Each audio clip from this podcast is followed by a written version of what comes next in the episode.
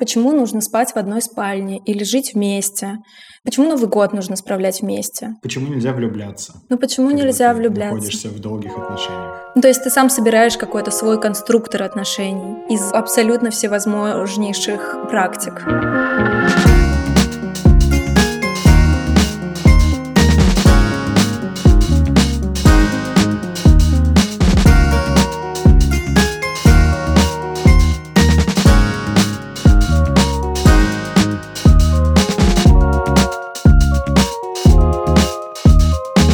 Здравствуйте, наши дорогие! Это подкаст «Норм». Меня зовут Даша Черкудинова.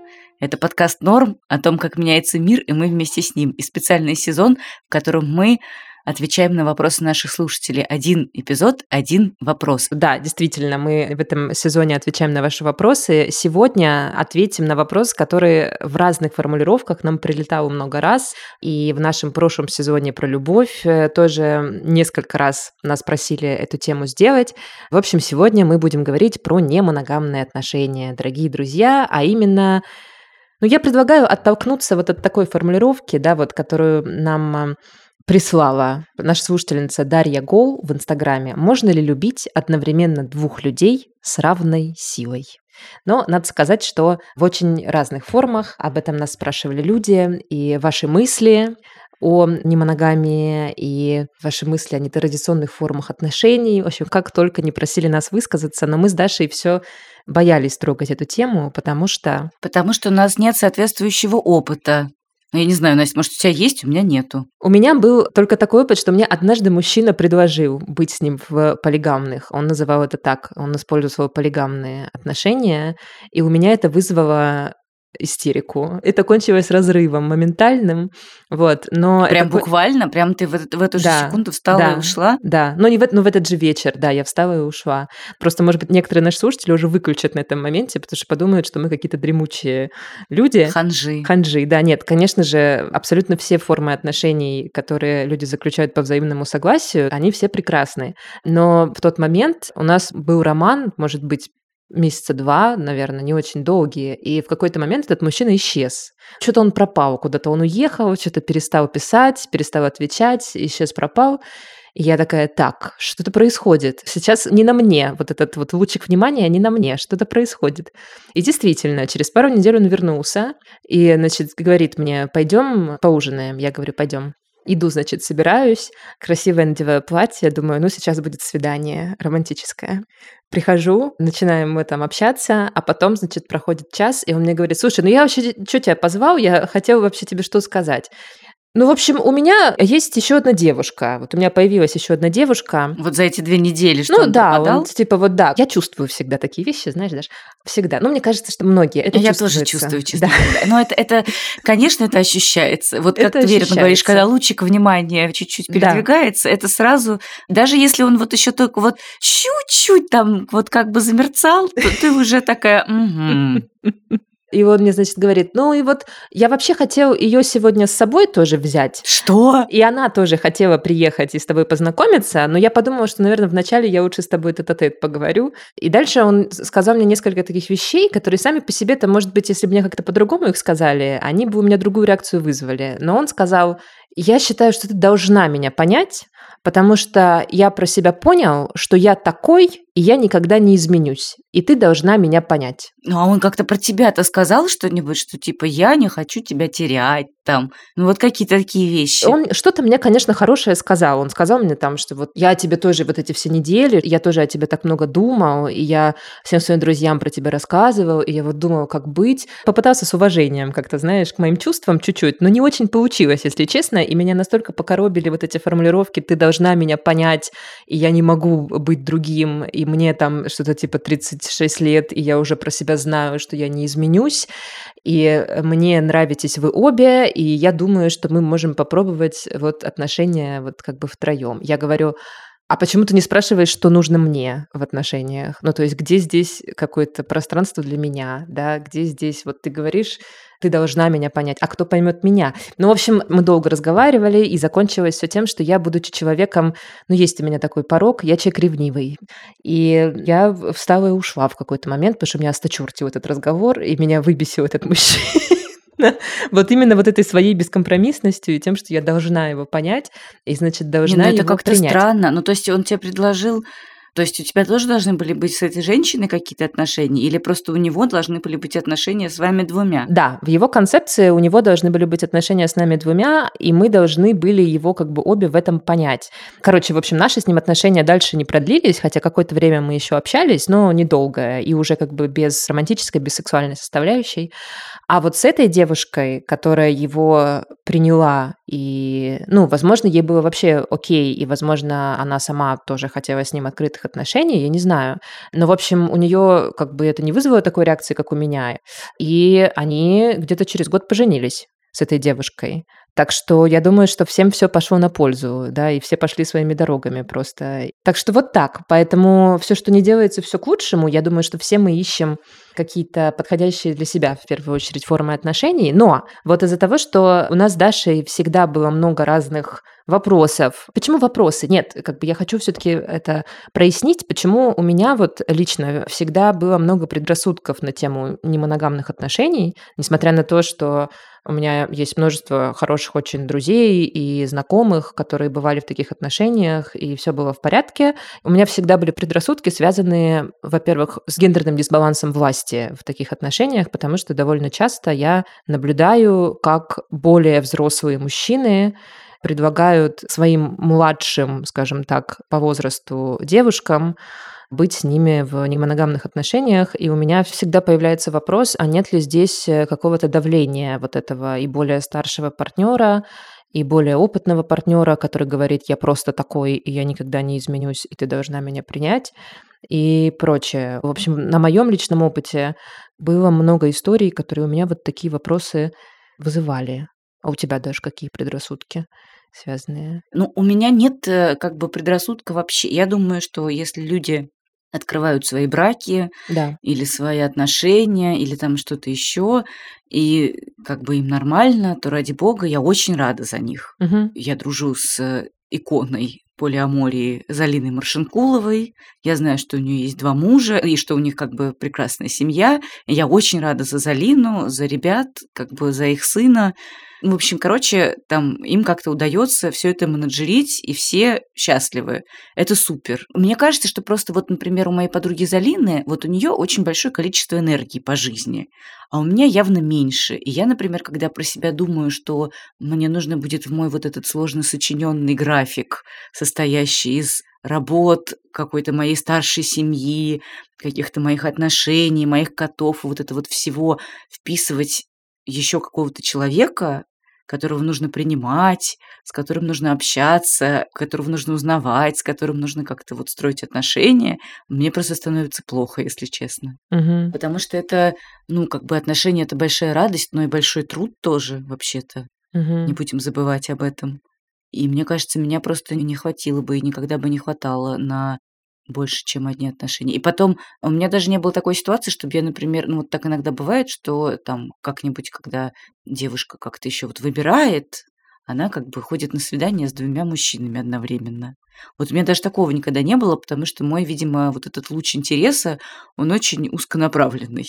Если мне кто-то один нравится, то я как бы вся такая типа, ну как бы Да-да-да. такая, мне интересно как бы все про этого человека, а про всех остальных мне вообще ничего не интересно. Ну, короче, видимо, я это вот, как это называется, серийный моногам. Вот мне кажется, это мой вариант. Я тоже вот с этим не сталкиваюсь в своей жизни, чтобы мне вот с одинаковой силой нравились сразу два человека, или я влюблена была в двух людей. Но я думаю, что, наверное, конечно, можно испытывать разные чувства к разным людям. Я уверена, что можно. Просто мне кажется, может быть, не у всех так вот скроено, не знаю, что голова или сердце или еще что-то. Мгм. Я тебе хотела один вопросик задать, потому что я в нашем Давай. подкасте отвечаю вот за вот эти какие-то истории про двухмесячные странные романы, а ты находишься, в принципе, все то время, что мы ведем подкаст, ты находишься в разных э, длительных отношениях. И вот скажи, пожалуйста, это же совершенно другой кейс. Одно дело, когда в самом начале человек говорит тебе, хочу вступить с тобой сразу в открытые, немоногамные. А другое дело, когда ты долго в отношениях, и ты об этом начинаешь задумываться уже вот просто потому, что там новизна пропадает, или твой партнер начинает об этом задумываться и так далее. Вот такие вот мысли или разговоры у тебя были в отношениях? Ну, у меня было такое, да, что мне предлагали какие-то вот такие вот эксперименты, но это как бы не называлось в формулировке типа открытые отношения или что-то. Это было предложение определенных сексуальных практик. Мгм. Я просто еще как человек, который сейчас только что отредактировал подкаст «Мне за это ничего не будет» про насилие разнообразные культуры отметные, и в котором как раз тоже обсуждаются разнообразные сексуальные практики, я вот еще лучше себя поняла тогда, что как бы мне не очень понятно, как определенные сексуальные практики, в которых участвует больше двух людей, Да. как их сделать ну, какими-то безопасными и равнозначными и не травмирующими для всех участников процесса. Я не буду зарекаться, но как будто бы просто как-то это должно было когда-то пораньше, может быть, произойти со мной, но не произошло, и все уже теперь. Не знаю, может быть, еще и наступит какой-то такой период изучения, но, в общем, если вам захочется сейчас назвать меня ханжой и какой-то вот такой вот женщиной, то я не буду возражать. Можете так про меня думать.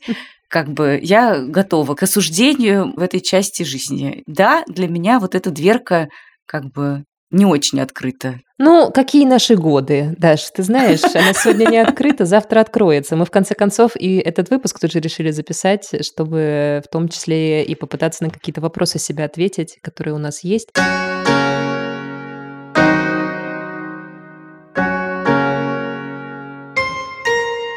Давай сначала для того, чтобы прояснить вообще какую-то терминологию, да, и что вообще называют немоногамными отношениями, что полиаморией, что полигамией, в чем разница между этими словами, и самое главное, что же такое этичная немоногамия, вот это самое, да, о которой так много говорят, что же это за зверь такой.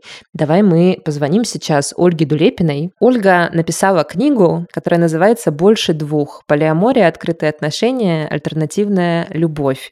Она гештальт-терапевт, супервизор, и эксперт и колумнист французского журнала Psychologist. Послушаем Ольгу.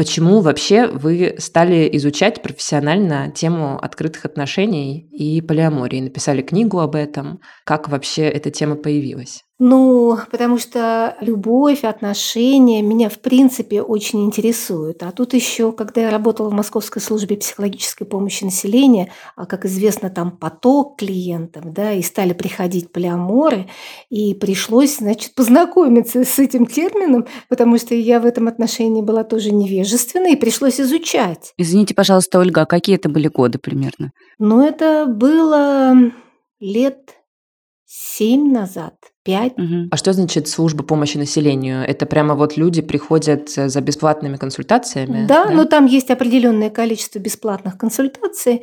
Пять, насколько я знаю, в настоящее Мгм. время. Раньше было 10. Потом можно ходить платно, если психолог понравился. Так, и стали приходить полиаморы, и что они говорили, какие у них были вопросы? И как ну, изучали? разное. Меня заинтересовала одна пара, которая пошла в тупик в своих отношениях, потому что мужчина, ну, они там 15 лет в браке, прекрасные отношения, но за последние два года он влюбился дважды. И дважды это было очень необычное такое решение, необычный выход. Он уходил из семьи на этот период, потому что он не хотел обманывать жену. Жена была не согласна с изменой, но он ничего не мог с собой поделать. И получается, что это некоторый тупик. Ну и мне стало интересно вообще, а как им обходиться-то с этим? Собственно, книга началась с этой пары, и я очень подробно описала, что происходило, там какая динамика. В своей книге «Больше двух» я рассказала про этих героев. Они разрешили мне это сделать, и я им вот очень благодарна. У них получилось, да? Нет, у них не получилось в том смысле, что они не дошли до полиамории. Ага. Потому что полиамория – это стопроцентное согласие. Жена была не согласна, а он не готов был обманывать и не готов был жертвовать собой, потому что у него возникал вот этот интерес и влечение. И, в общем, очень непросто им было. То есть, ну, пара вошла в кризис. Это самый распространенный запрос, с которым ко мне приходят полиаморы, это как раз влюбленности одного из партнеров Мгм. и как они обходятся с этим. Поскольку здесь не было стопроцентного согласия и был кризис, полиамория могут входить в кризис, могут не входить в кризисные отношения в связи с влюбленностью. Это разница от пары к паре. Но здесь был кризис, потому что отношения еще были достаточно созависимые, такие вот ну, не вполне зрелые, в том смысле, что любая пара проходит определенный этап развития, как и человек, то есть некая эволюция. Созависимые отношения – это лишь э, начало отношений в паре, М. да, но потом больше свободы, пара перемещается с этапа на этап. Как сейчас с ними, я не знаю. У меня почему-то надежда, что они продолжают жить. Вы сказали, что, как правило, люди приходят к психологу да, с запросом на разговор вот о кризисе, об открытых отношениях возможных, когда один из партнеров влюбляется. Мне кажется, ну такое, опять же, исключительно бытовое наблюдение, что как будто бы этот партнер это чаще всего мужчина. Так это или не так? Нет, конечно, это не так. В полиаморию приходят мужья вслед за своими женами. И давайте вообще разберемся, о чем мы говорим, потому что Мгм. я хочу очень-очень как бы провести такую дифференциацию между так называемой договорной немоногамией или этичной немоногамией или консенсуальной немоногамией и полиаморией. Потому что если говорить про зонтичный термин, про договорную немоногамию, туда входит и открытый брак, и полиамория как самостоятельный вид немоногамии, который входит в открытые отношения, и свингеры, и БДСМ, и соло-полиамория, и полифиделия. Понимаете, это зонтичный термин. А есть еще самостоятельное направление, и это полиамория. И Мгм. в 97 году в Оксфордский словарь вошло, наконец, определение полиамории. Определение звучит так. Полиамория – это мировоззрение, да, то есть такая система взглядов на любовь, состояние любовной и или романтической вовлеченности одновременно более чем двух человек. То есть больше двух принцип, да? Он характерен для всей немоногамии. Но здесь ключевое слово вовлеченность, то есть эмоциональная вовлеченность. Согласитесь, если люди вступают в договорную немногамию, открывают брак, скажем, да, то это, ну, как бы одна история, и там совершенно не обязательно, что их сексуальные связи, они с эмоциональной вовлеченностью. То есть люди стараются следовать этике, относиться друг к другу хорошо, уважительно, безопасно. Не у всех это получается.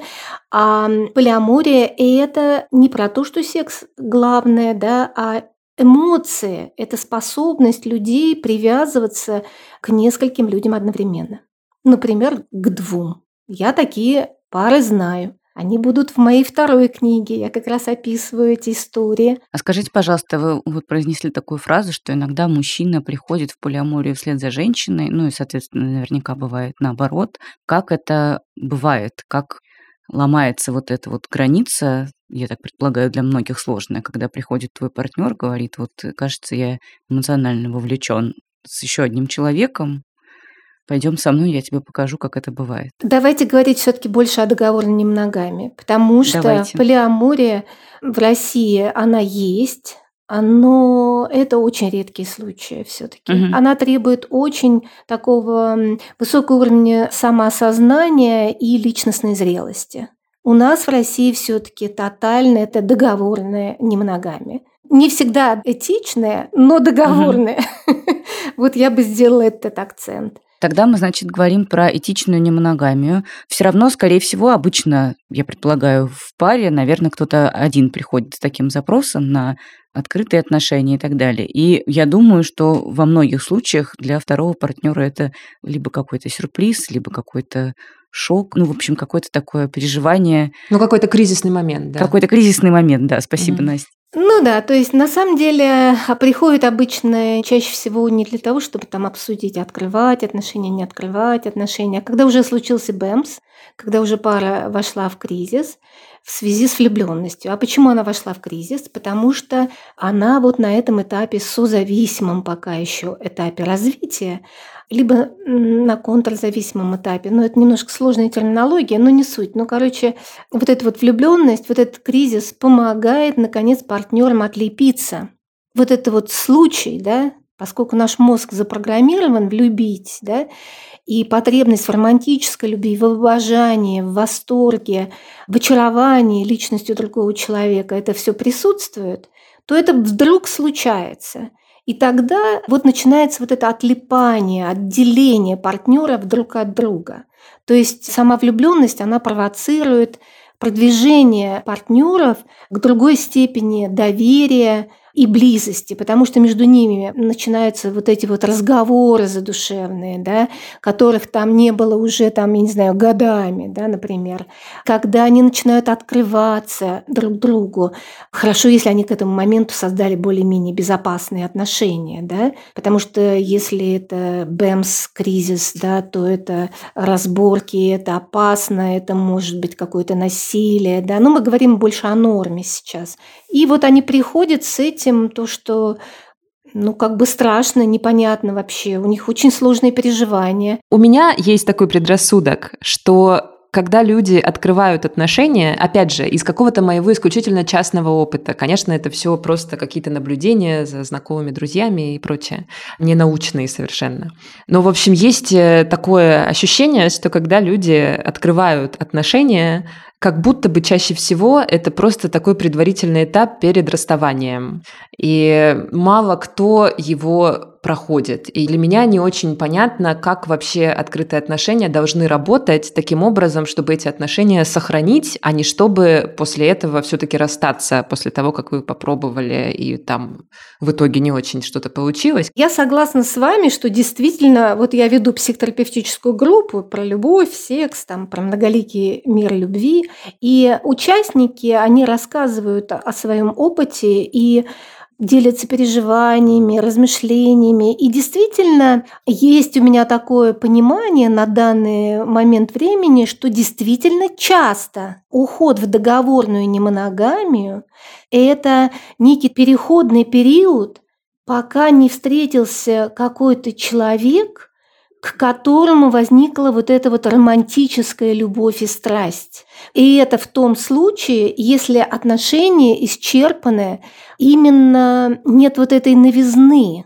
Я не считаю, что нужно удерживать отношения, которые, что называется, исчерпали себя. Угу. Сейчас э, вообще вот набирает тренд отношения, брак вот с терпимостью, во-первых, с толерантностью к свободе вот этой, да, и терпимостью вообще к разводам, к самой этой процедуре. И я бы тут не рвала волосы по поводу разводов. Разводы – это нормально.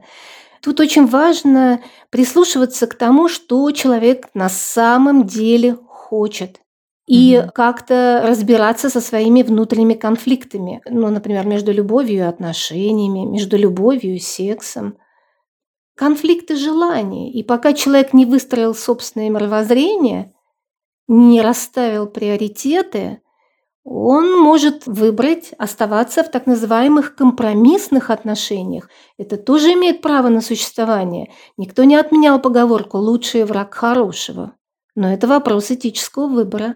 Вопрос, как угу. человек распоряжается своей жизнью, какие выборы он делает. Вы много говорите, как я слышу, да, о том, что вот такая этичная немоногамия – это выбор зрелых достаточно людей. Ну, в случае, если вот она получается. Полиамория. Выбор Хорошо, зрелых да, людей. А этично не моногамия кто угодно идет. Хорошо. Ну, в общем, я так слышу, что полиамория – это часто выбор зрелых людей, которые избавились от со- либо контрзависимых форм отношений и, в общем, немножко так просветлились. Да, да. да. Что делать? И бывает ли вообще так, что такая форма отношений тебе просто не подходит? Ты не то чтобы еще недостаточно зрел да, для таких отношений, а ты просто чувствуешь, что ты не можешь. Ну вот не можешь, и как бы и все. Вот сейчас на этом этапе ты не можешь. Какое солнышко, Настя, что сказали на этом этапе. Это прям вот ключевое. Мы говорим об этом долго, и я слышу такой акцент, что как бы если твой партнер предлагает тебе открыть отношения, или он хочет быть не моногамным с тобой, а ты этого не хочешь, то как будто ты недостаточно просветлился, недостаточно Да, или как будто у тебя личность той... еще какая-то недоделанная. Бывает ли так, что ну как бы это просто не твое. Или, может быть, это не твое с этим человеком конкретно. Может быть, с кем-то другим это и будет твое когда-нибудь, но вот с этим не твое. Вот как понять,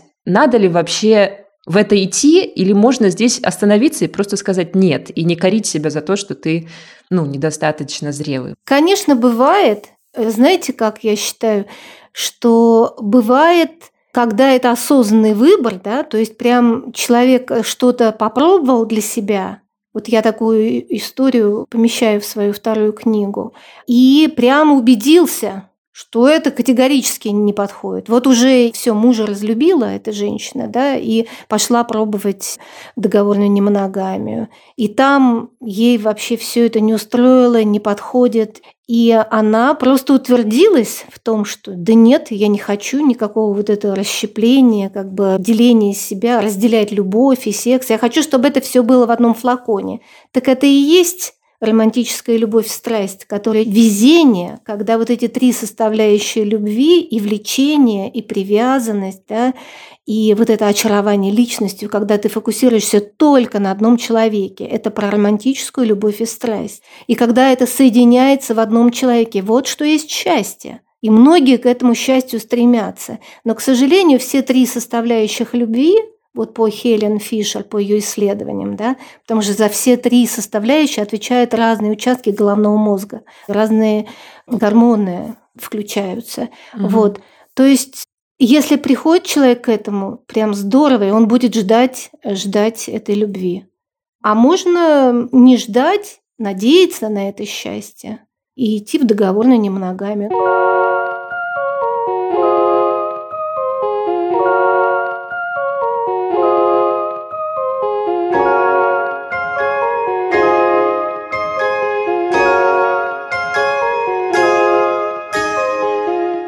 немоногамию. наверное, больше года общаемся и строим дрематориум. Толя и Гульнас ведут подкаст «Дрематориум». Может быть, вы его слышали. Это аудиореалити о свободных отношениях, которые герои строят на расстоянии в тысячи километров. Толя и Гульнас, как сказано в описании этого подкаста, хотят создать особые отношения без запретов и ограничений и исследовать, возможно ли быть в отношениях и продолжать влюбляться в других людей, и чем же все это закончится, и что вообще такое современное отношение. Мы с Дашей послушали пару эпизодов этого подкаста, он нам понравился, мы решили позвать в этот выпуск Толю и Гульнас и расспросить их об их отношениях и о том, что для них такое неэксклюзивные отношения и вообще почему они этот формат для себя выбрали. Давайте их послушаем. А, что-то романтическое и сексуальное полгода примерно. Привнесено было в дрематориум, я бы так сказал. А можете чуть-чуть для тех наших слушателей, которые не слушали подкаст, рассказать, что ты назвал дрематориумом? Ну, во-первых, слушайте подкаст. А во-вторых, э, я дрематориумом назвал, э, ну, грубо говоря, наши отношения — это само происхождение слова, это такая комната воображения, мечтания из э, восхитительного сериала «Комьюнити» Дэна Хармона, вот, в котором два друга, Трой и Эббит, в совершенно пустой комнате отправлялись в приключения, которые там рождало их воображение, и могли там проводить огромное количество времени. Вот. И там, возможно, было все, что ты только можешь вообразить в своей голове. Гульнас, у тебя такая же версия по поводу того, сколько длится ваша связь? Я бы ответила на твой вопрос, конечно, просто полгода, но после того, как Толя развернуто ответил, придется тоже как-то красиво обозначить. Ну, на самом деле, это просто сложный вопрос, наверное, потому что мы очень много общались, и вот очень сложно супер четко, с одной стороны, отделить этот момент, с которого можно говорить, что вот мы вместе. Но при этом, с другой стороны, этот момент был вполне себе конкретный, с конкретным предложением внедрить еще больше как бы с одной стороны близости, да, с другой стороны сложности, учитывая то, что мы как бы разъезжаемся там через месяц, буквально с 14 февраля в разные страны. Поэтому в отношениях с романтическими опциями мы с 14 февраля. А почему вы не говорите просто в отношениях? Почему вы делаете такие оговорки в отношениях с романтическими опциями? То есть как бы и Толя, и ты, вы так э, очень аккуратно подбираете слова. Ну, наверное, потому что мне было, например, довольно страшно как бы начинать отношения, и мне этого не хотелось. Мне не хотелось просто начинать эксклюзивные отношения. Мне не хотелось уж тем более начинать отношения на расстоянии. И для меня это было просто как в лавине прочей неопределенности и еще какая-то большая сложность, которую я не понимаю, как менеджерить, как с ней справляться. Но как бы гораздо приятнее на это было смотреть так, что у нас уже были какие-то отношения довольно близкие. Ну, как бы мы уже проводили очень много времени вместе, мы уже были очень близки, нас уже очень много всего объединяло. И, по сути, поменялось только то, что в наши отношения добавился секс. Как бы, учитывая, что это даже не моногамные отношения, то как будто бы, ну, для меня, по крайней мере, наша близость, она как бы, да, она крепнет, но глобальных каких-то перемен, что вот теперь у нас такой статус, теперь это называется отношениями.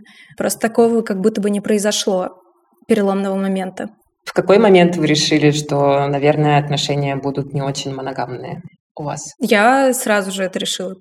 Ну, я просто вообще не хотела моногамных отношений. Я вообще не хотела отношений. Почему? Потому что у меня закончились отношения немногим ранее, и я довольно сложно переживала это расставание. У меня была довольно уставшей просто после моих последних отношений из-за того, что я понимала, что мне нужно либо разбираться со своими какими-то проблемами, сложностями, загонами, с чем-то еще, прежде чем вот я стану идеальным человеком для отношений. Но если что, я понимаю, что это как бы, ну, бред, такого не бывает. не происходит момента, когда звучит колокольчик и говорит, теперь ты готова. Но, тем не менее, а, мне казалось, что я страдаю в близости. Я просто поняла, что я как будто бы постоянно пыталась себя как-то поменять, чтобы вписаться в те отношения, которые мне кажутся классными. Ну, то есть, что вот я буду делать так-так, и тогда мои отношения будут такими вот, как в кино показывают. Я не знаю, в общем, просто каким-то образом идеальным. Но при этом есть какие-то вещи, которые я все равно до конца не разделяю, не понимаю и не понимаю, зачем в них как-то врать. И вот, допустим, как раз-таки вот эта вот моногамность, я понимаю, что я могу увлекаться кем-то или влюбляться в кого-то на протяжении жизни в каких-то разных людей, и у меня это не вызывает потребности то есть это даже не про то, что мне необходимо заниматься сексом со всеми этими людьми или что-то еще, или как-то что называется, изменять партнеру, но мне дает это какое-то пространство для проживания жизни. Ну, то есть я понимаю, что мне хочется чувствовать за собой эту свободу, это пространство для того, чтобы вдохновиться, увлечься кем-то. Просто когда ты находишься в моногамных отношениях, очень часто много решений принимается по инерции, потому что как бы так принято или просто ну, как бы очень много дефолтных каких-то установок. У тебя были до этого уже не моногамные отношения? Нет, у меня не было до этого не моногамных отношений, мне кажется. Нет, не было. То есть вот когда ты говоришь о том, что ты делала много вещей в отношениях, чтобы вписаться как бы в эти отношения. Это значит, что ты сейчас решила о том, что ваши отношения будут не моногамными, потому что ты на предыдущем опыте поняла, что надо что-то поменять. Да, я правильно понимаю? Да, я просто подумала, что, может быть, я не буду пытаться себя постоянно менять, а может быть, я просто поменяю отношения.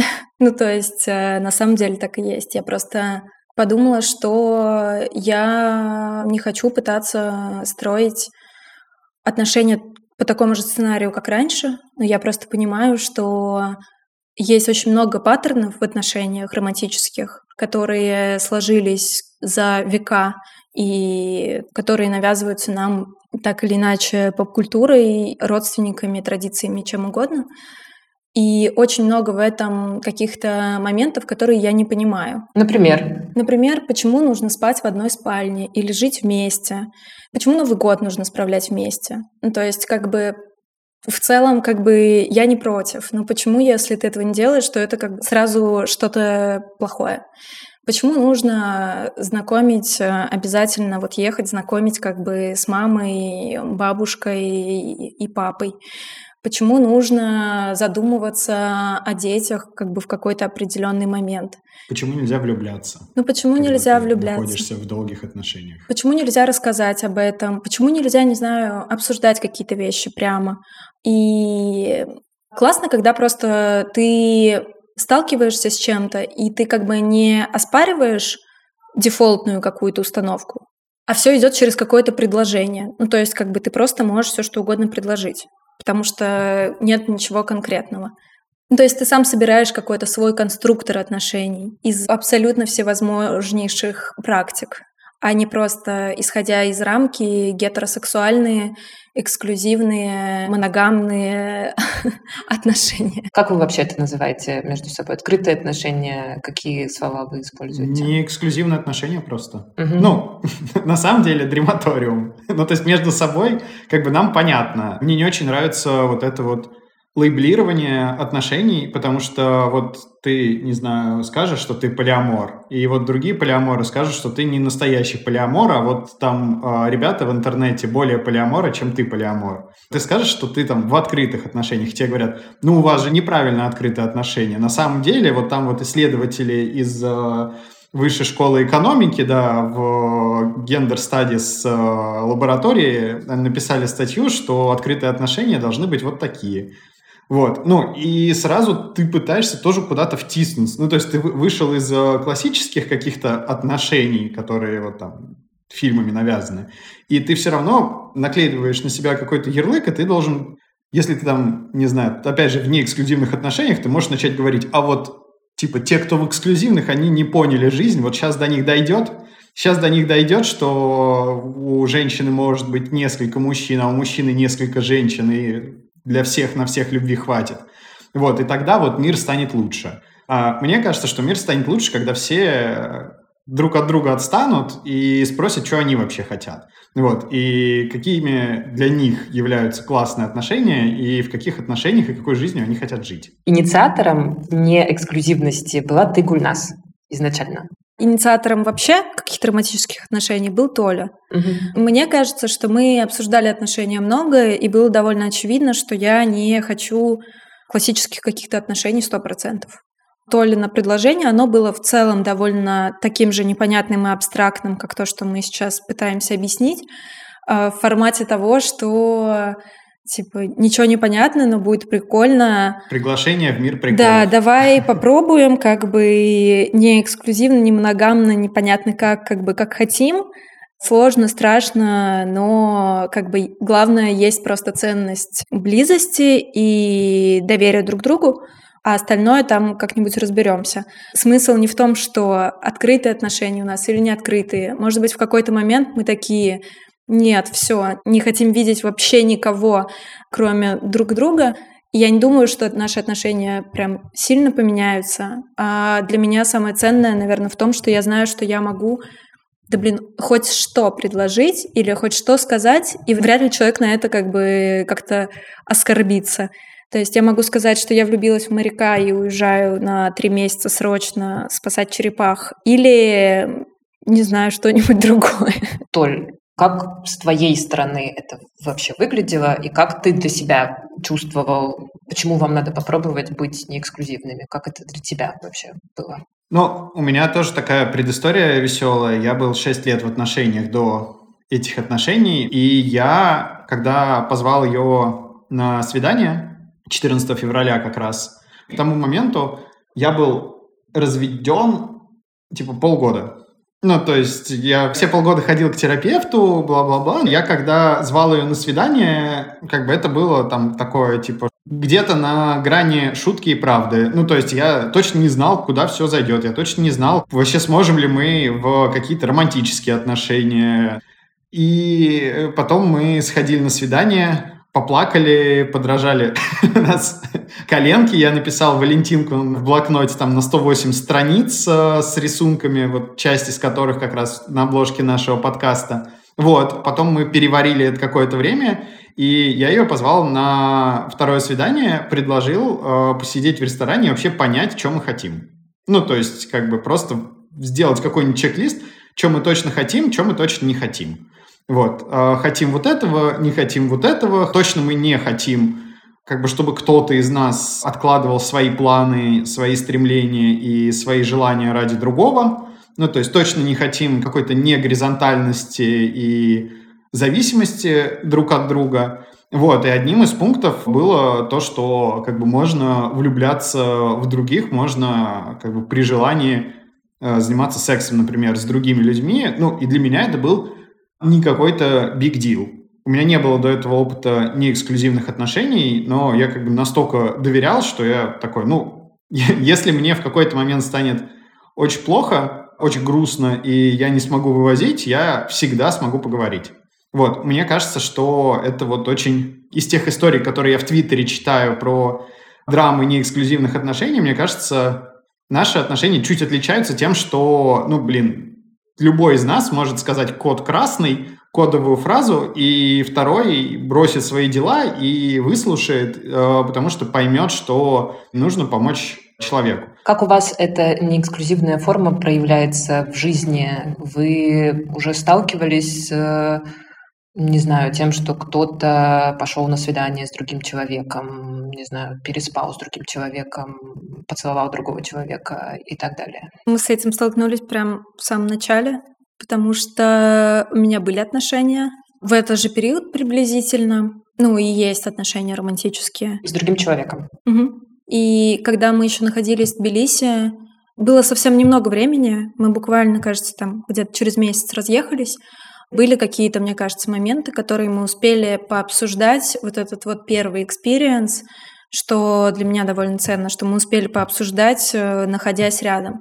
Ну, потому что это довольно, я думаю, стрессово, когда вы только решили попробовать что-то большее, то есть решились на романтические отношения, еще и не эксклюзивные, еще и разъехались по разным странам, и такие как бы просто ярлычок остался, что есть отношения а сами в разных странах живете. Статус ВКонтакте. Да, да, только статус ВКонтакте. Вот. И поэтому какое-то переживание первого опыта, когда мы что-то обсуждали или делились друг с другом, мне кажется, что очень классно, что это было как бы в тот период, когда мы были рядом.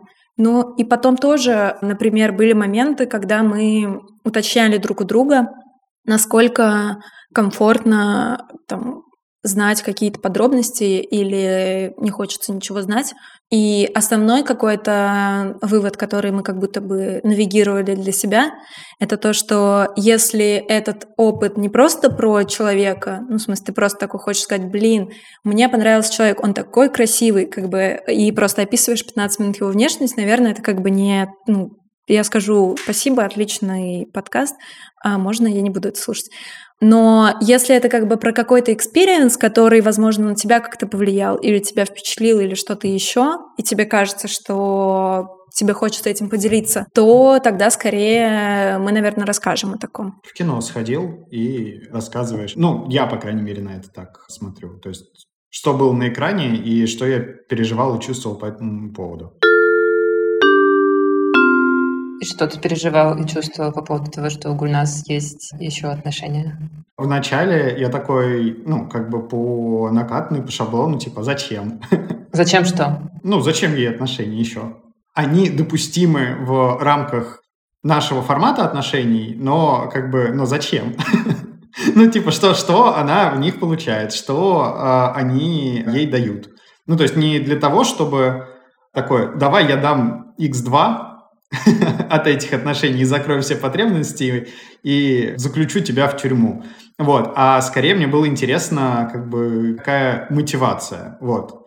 На самом деле у меня до сих пор до конца нет ответа на этот вопрос, но я в какой-то момент просто понял, что если она хочет сделать еще какого-то человека частью своей жизни, то как бы я хочу просто уважать ее это право, тем более такая возможность у нас есть. Как ты справился с ощущением ревности, если оно у тебя было? Мы говорили. Еще одно правило, которое Гульнас не сказала, это не сравнивать партнеров э, между собой и не говорить, что, о, это такая же смешная шутка почти что, как вот у того человека. Вот, или там секс с тобой примерно такой же клевый. Это жестко. Вот, и мы договорились просто, что допустимо сказать, блин, у тебя, не знаю, самые красивые плечи, вот, а сравнивать э, с другими как бы не в такой восхищенной манере, ну, то есть не ставя человека на первое место, не нужно, вот, и понимание, что я важен и ценен, тоже помогает. Ну, как бы иногда все равно есть какие-то такие мысли, типа, блин, а, а чё, а, а зачем, а как? Вот, но я понимаю, что часть из них от моего тревожного типа привязанности, который как бы хочет в максимальной форме, а, если его брать, то он хочет просто посадить человека на цепи, чтобы человек всегда был а, рядом и ходил за тобой хвостиком. Вот, но свой тревожный тип привязанности я тоже как бы с ним борюсь, а, в том числе с помощью терапии. Но коротко отвечая на твой вопрос, ну, конечно, это сложно, конечно, это страшно, конечно, это волнительно, и не факт, что как бы с каким-то другим человеком, а, которому я меньше доверяю, я бы был готов так экспериментировать. Но ты знаешь человека, с которым у Гульнас другие отношения? Да, да. Даже как-то пересекались в Тбилиси. Мне кажется, очень сложно в такой ситуации не начать сравнивать себя с другим человеком. Как ты с этим? Мне кажется, мы большую работу с Гульнас сделали. Я не чувствую угрозы нашим отношениям вот этих других отношений. Просто мы как бы проговорили, это не какая-то разрушающая влюбленность, ну, которые бывают в отношениях, когда ты вот, и все, и голова потеряна, и непонятно, как жить дальше. Вот. А это тоже какой-то вид отношений. Ну, я могу, конечно, сравнивать, но как будто бы если сравнение будет целиком, ну, в моей голове, целиком в мою пользу, я могу начать говорить, да блин, давай в моногамные отношения, я же лучше всем, зачем тебе спать еще с кем-то, зачем тебе ходить на свидание еще, зачем тебе любить еще кого-то. Вот, а если я буду в чем-то не лучше, то я начну загоняться. Ну, как бы, а, может, мне нужно подкачаться, а может, мне нужно стать богаче, а может, нужно что-то еще. Вот, и я просто понял, что это такая игра с отрицательной суммой. Я, если я начну сравнивать, я все равно поем говна. Вот, и я выбираю тут не идти по этой дорожке, не играть в эти игры. Все живут в разных странах. Из-за того, что, в принципе, многие мои друзья, близкие, возлюбленные, все разбросаны по всему миру, то жизнь вообще какую-то другую динамику приобрела. И у всех отношений как бы как будто бы сложился какой-то свой ритм. Ну, то есть ты поддерживаешь прочную близость, живя в разных странах, это как бы не то же самое, что жить в одном городе, как бы каждые выходные ходить в одни и те же места и как-то понятно строить отношения.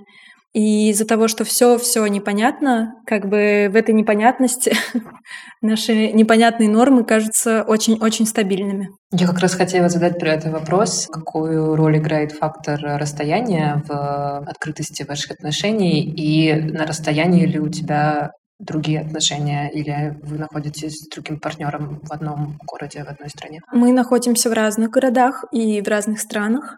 Ну, то есть были какие-то свидания, но это все были супер шорт-терм свидания, в смысле в одном городе, то есть там, где я сейчас нахожусь. Но эти свидания, они как бы были немножко такие какие-то случайные. То есть я бы не стала говорить, что это отношения, и мне даже кажется, что я не готова была бы сейчас строить отношения новые, Здесь не знаю почему. То есть мне не кажется, что во мне есть столько пространства. Вот мои слоты на любовь, они как бы потрачены пока что. Что должно измениться, чтобы вы друг другу сказали, или один из вас сказал другому, ты знаешь, наверное, я хочу, чтобы у нас были эксклюзивные отношения? Ну, с моей стороны могу сказать, что я должен захотеть эксклюзивных отношений. Ну, я представляю это как что-то случилось, и там я говорю, что, блин, вот прям не хочу сейчас ни эксклюзивных отношений, э, хочу вот так, как-то иначе. Но что именно должно случиться, какого-то чек-листа там перехода из э, немоногамии в эксклюзивные отношения у меня нету. Я не могу представить момента, в котором я говорю, что а, давай поменяем на эксклюзивные отношения. Ну, просто потому что зачем? ну, то есть, если у меня в какой-то момент пропала возможность, э, желание, например, там, влюбляться в других людей, я как бы понимаю, что я не хочу влюбляться в других людей, то тогда я скажу, давай закроем эту опцию, потому что мне больше не надо, значит, тебе тоже не надо.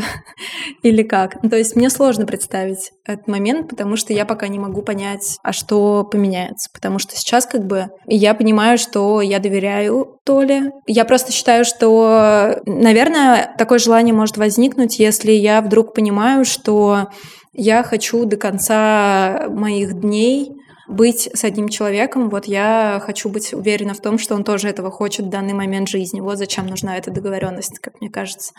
Но я просто все равно слабо верю в то, что как бы вот это вот давай у нас будут эксклюзивные отношения, что это как-то действительно поможет этой цели и желанию быть вместе там до старости. Мне кажется, что из-за того, что у нас типа нестандартные отношения. Мы разговариваем про отношения в сто раз больше, чем обычно принято и подразумевается. Что бы вы сказали человеку, который хочет, возможно, сделать отношения свои с партнером не эксклюзивными, но не понимает, как это будет работать в реальности, исходя из своего опыта? В том числе по общению с другими людьми. Мне кажется, самое главное и самое сложное — это убедиться в том, что никто не идет никому на уступки. И это очень сложно. Но как бы это как раз-таки штука, мне кажется, где нужно, чтобы было право отозвать согласие. Ну, то есть э, ты можешь сказать, что да, окей, давай попробуем, но мне кажется, можно потом в этом застрять и бояться сказать, что я передумал, мне не нравится, все плохо, хочу домой, можно, пожалуйста, прекратить это. Вот. Я не знаю, как тут быть, но как будто бы для меня это ключевое, что просто чаще спрашивать себя, как ты себя чувствуешь в этом, даже не своего партнера, ну как бы важно, чтобы каждый нес ответственность за себя в таких отношениях. Ну то есть, чтобы честно отвечать себе на вопрос, как бы, а что ты от этого получаешь, как ты себя чувствуешь. Неприятно, возможно, постоянно разбираться в, в своих эмоциях, но просто часто какие-то негативные эмоции могут быть связаны со страхом, там, со страхом потерять партнера или с э, какой-то неуверенностью в себе или с чем-то еще, а не с твоими желаниями. Ну, то есть основное — это возможность пересмотреть договор. То есть когда вы просто периодически разговариваете и понимаете, что можете как-то чуть-чуть скорректировать ваши договоренности, потому что нет правильных ответов, и нельзя посмотреть и сказать, ага, нужно делать ровно вот так, вот так, и тогда у нас будут правильные открытые отношения. Вот, а вот тогда будут неправильные. Как бы мне кажется, что после нескольких каких-то практик э, искренних разговоров, когда вы просто вот садитесь и рассказываете друг другу, кто как себя почувствовал, с каждым разом становится легче, легче и легче, и с каждым разом нейронные связи перезаписываются, и ты понимаешь, что в каких-то ситуациях, в которых ты обычно ожидаешь угрозы, ее нет, как бы, что когда ты делишься каким-то переживанием своим, что ничего страшного не случается. Вот, и мне кажется, вот это вот протаптывание дорожек, оно очень сильно сближает. И если вы решили, что вы хотите строить какие-то нестандартные отношения, открытые, не моногамные, еще какие-то, то в это можно вписываться только если вы друг другу невероятно доверяете. А для этого придется разговаривать. Да, это основное не бояться честно разговаривать друг с другом. Вот, особенно первое время делать это почаще. Ну, опять же, вот к разговору про доверие, Честно, я, например, не представляю, как донести человеку, ну, я сейчас находясь в открытых отношениях, как донести человеку, что я тебя до сих пор э, прекрасно, нежно люблю, вот, но я хочу открыть отношения, потому что мне нужно еще какие-то потребности закрывать или что-то еще. Ну, то есть я не представляю, как я мог бы сейчас предложить какие-то долгие отношения открыть. Вот, и поэтому я бы посоветовал, ну, во-первых, выстроить какое-то доверие, восстановить доверие, если его нету, и не думать, что открытые отношения — это какая-то таблетка. Говорить нужно очень много будет, легко не будет, точно будет интересно, и удачи!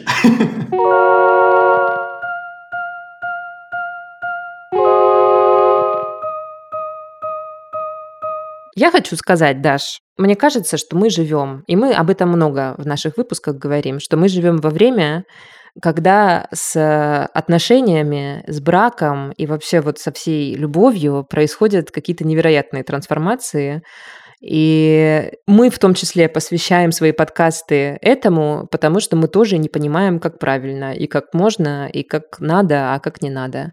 И кажется, что это такой большой-большой разговор. И если он, вот сегодняшний эпизод вам какую-то пищу для ума подкинул, то мы уже и рады этому. Да, это правда. Но я, конечно, вообще за, за любые эксперименты и за любой кипиш, лишь бы никто не страдал. Но вот это, мне кажется, очень сложно. И об этом говорит э, Гульнас в нашем разговоре, я очень с ней согласна. Я думаю, что самое важное в строительстве вообще любых отношений романтических, это самое важное понять, чего же хочется именно тебе, и от чего тебе хорошо, а от чего не очень хорошо, и не поддаваться на какие-нибудь манипуляции партнера, если вдруг они имеют место быть, потому что действительно мне кажется, в открытые отношения надо входить тогда, когда вы оба уверены, что вам обоим это интересно, и для вас, для обоих это представляет какую-то ценность, а не просто Да, потому, согласна. что одному из партнеров захотелось, а второй либо хотел его удержать, и поэтому согласился, либо вот мне кажется, вот это у женщин у нас есть такой конструкт женской мудрости, да, вот этот Да, социальный да. конструкт женская мудрость, вот тоже, который в том числе рекомендует женщинам вот проявлять мудрость, принимать мужчин любыми, быть шеей, когда он голова и так далее. Вот, и мне кажется, что тоже он часто нас подталкивает в какие-то отношения, в которых мы потом себя обнаруживаем и не очень понимаем вообще, как мы в них оказались. Поэтому я думаю, что очень важно все время разговаривать с собой и задавать вопросы себе сначала, а потом уже, безусловно, партнеру тоже их задавать. Да. Но вот из точки какой-то рефлексии с собой, да. Ну что, друзья, присылайте нам свои вопросы для наших следующих эпизодов в наши Инстаграм и Телеграм. Подкаст Норм, Zets, нижнее подчеркивание Норм. Можете вот по таким вот ключевым словам найти в поиске. Подписывайтесь и пишите нам, о чем вы хотите послушать в следующие выпуски. Мы с вами встретимся совсем скоро. До свидания. До свидания. Пока. Пока.